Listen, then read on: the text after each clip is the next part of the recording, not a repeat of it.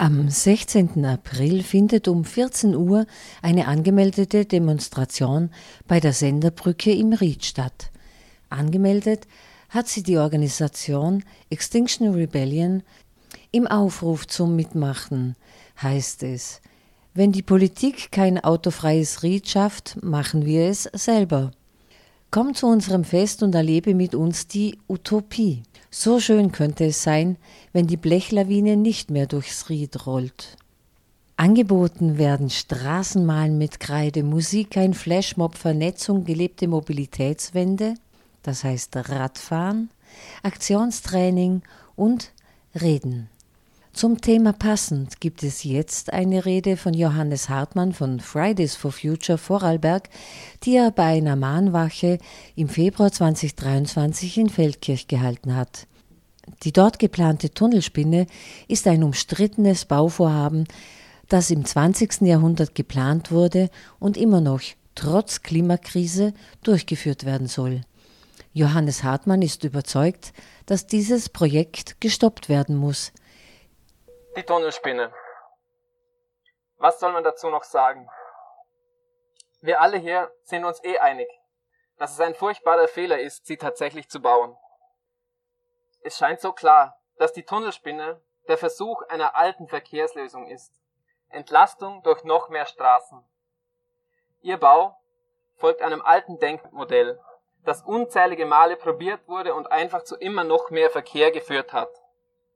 Ein Modell, durch das wir genau da sind, wo wir jetzt sind. Fast die Hälfte der CO2-Emissionen in Vorarlberg kommen aus dem Verkehr. In allen Sektoren sind Einsparungen gelungen. Nur im Verkehrssektor sind wir mit den Emissionen seit 1990 auf demselben Niveau, kombiniert mit noch mehr Autos, noch mehr LKWs und noch mehr Lärm. Natürlich wird die Tunnelspinne keine Lösung sein. Im Gegenteil, sie schafft noch mehr Platz für Autos und sie schafft damit noch mehr klimaschädlichen Verkehr. Und das in Zeiten der voranschreitenden Klimakrise. Es weiß niemand, wie teuer die Tunnelspinne den Steuerzahler am Ende kommen wird. Fest steht, dass es hunderte Millionen Euro sein werden.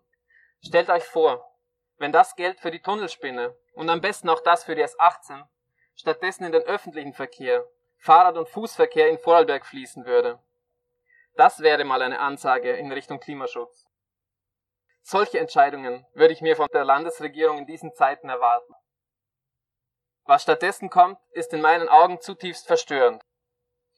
Die ÖVP, welche in Vorarlberg im Wesentlichen das Sagen hat, klammert sich an den Projekten Tunnelspinne und S18 fest und attackiert alle, die es wagen, ein Wörtchen der Kritik daran zu äußern.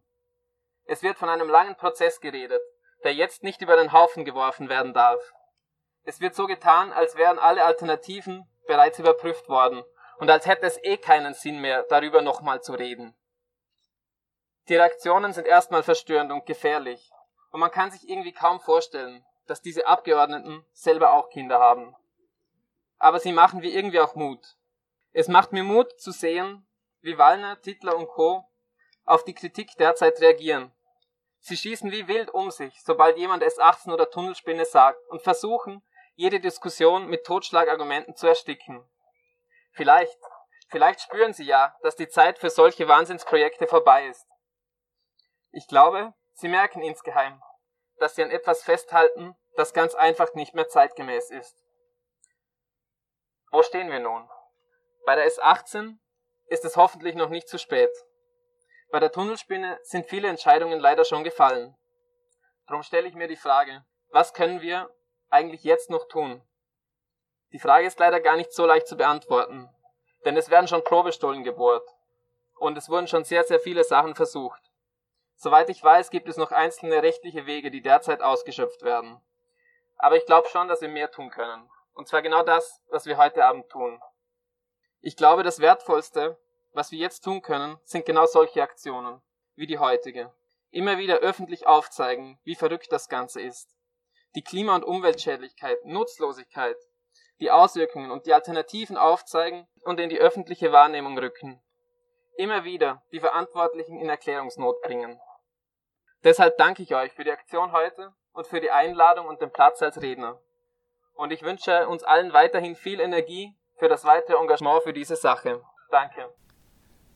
Das war Johannes Hartmann von Fridays for Future Vorarlberg mit Argumenten und Hoffnung für den Stopp des Baus der Tunnelspinne in Feldkirch und der S18 bei Lustenau. Diese Baustopps entsprechen den Forderungen von Extinction Rebellion an die Regierenden, die Wahrheit zu sagen und sofort zu handeln, um die ökologische Krise abzuwenden. Handlungsmöglichkeit bietet Extinction Rebellion Vorarlberg am 16. April 2023 um 14 Uhr mit einer Großdemonstration bei der Senderbrücke im Lustenauer Ried. Für die Demonstration werden die Straßen dort für den Autoverkehr gesperrt sein. Weitere Informationen zur Demo gibt es unter www.xrebellion.at Gruppe Vorarlberg.